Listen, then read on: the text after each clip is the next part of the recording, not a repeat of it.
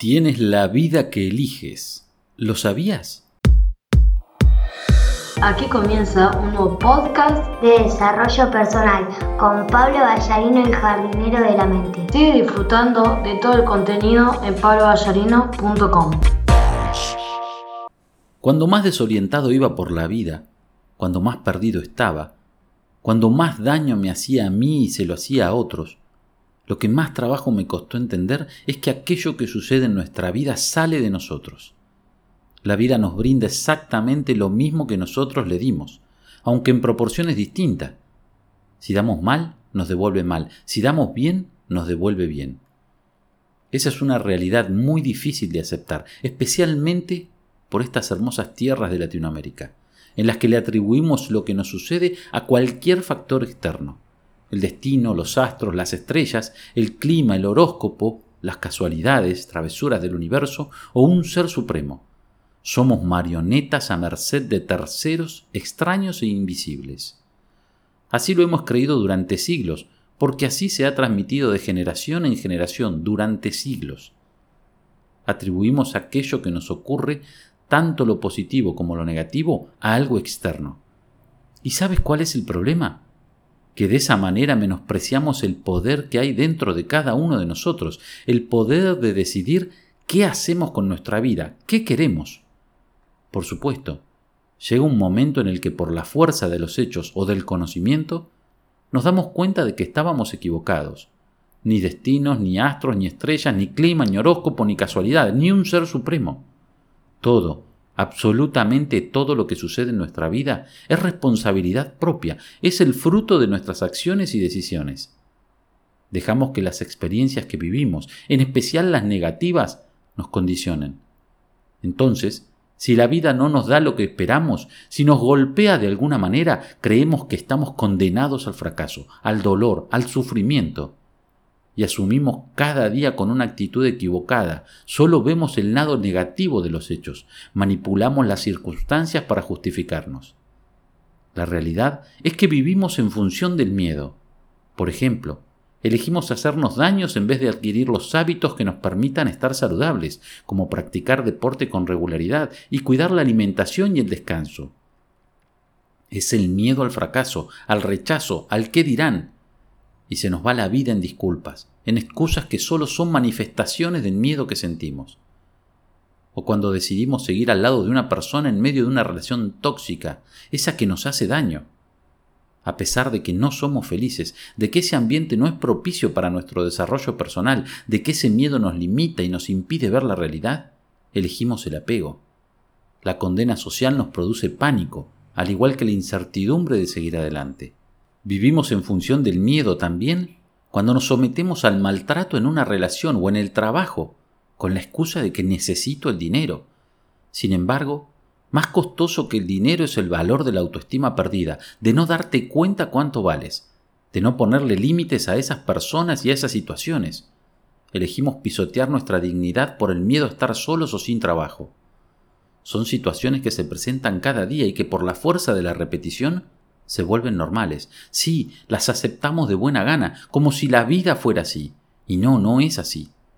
Son decisiones que adoptamos por miedo, por falta de conocimiento, por la presión social, porque nos resulta más cómodo que reaccionar y cambiar aquello que no nos satisface, que nos hace daño.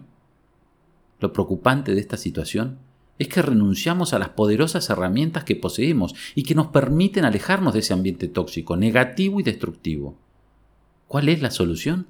Ver la otra cara de la moneda que siempre existe y disponernos a vivir desde el otro extremo, del del amor. Está en cada uno vivir una vida de paz, tranquilidad, abundancia, felicidad y prosperidad. Una vida que, valga recalcarlo, de ninguna manera significa la ausencia de problemas o dificultades. Significa más bien que hemos desarrollado el nivel de conciencia necesario para reconocer y enfrentar esos sucesos. En otras palabras, les arrebatamos el poder que tienen sobre nosotros, porque tenemos el control consciente de lo que hacemos, porque somos dueños de nuestra vida. Cuando tú tomas la decisión de romper una relación tóxica que te hace daño, eliges el amor.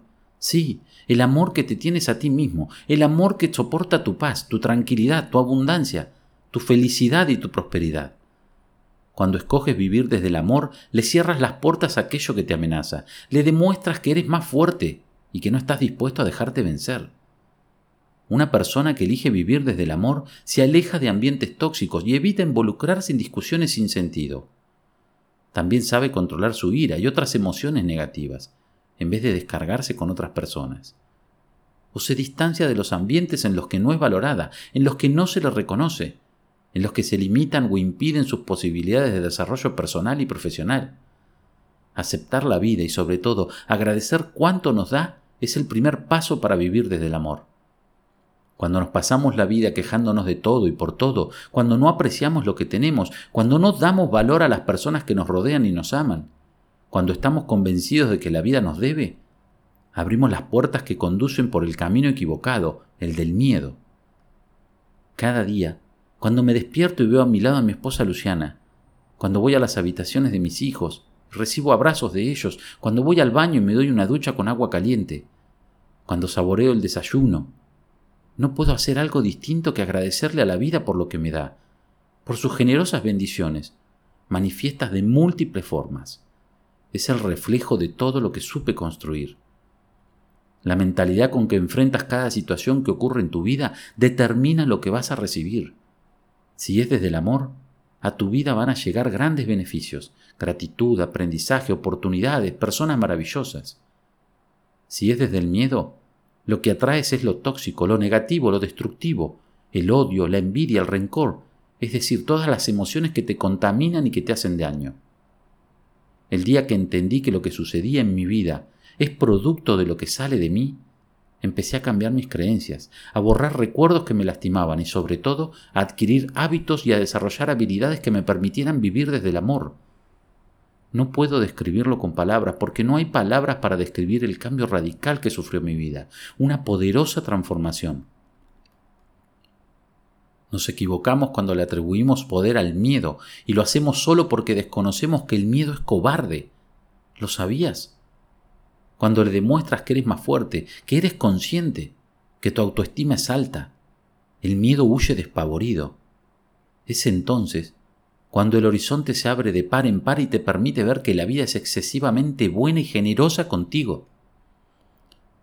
En el momento en que agradeces cuanto recibes, incluidas esas experiencias difíciles que nos ponen a prueba, cuando te enfocas en extraer lo positivo, en aprovechar el aprendizaje que incorporan, tu vida cambia radicalmente. Es cuando eliges vivir desde el amor y asumes el control de tu vida, de lo que te ocurre y te enfocas en lo que das, en lo que sale de tu corazón.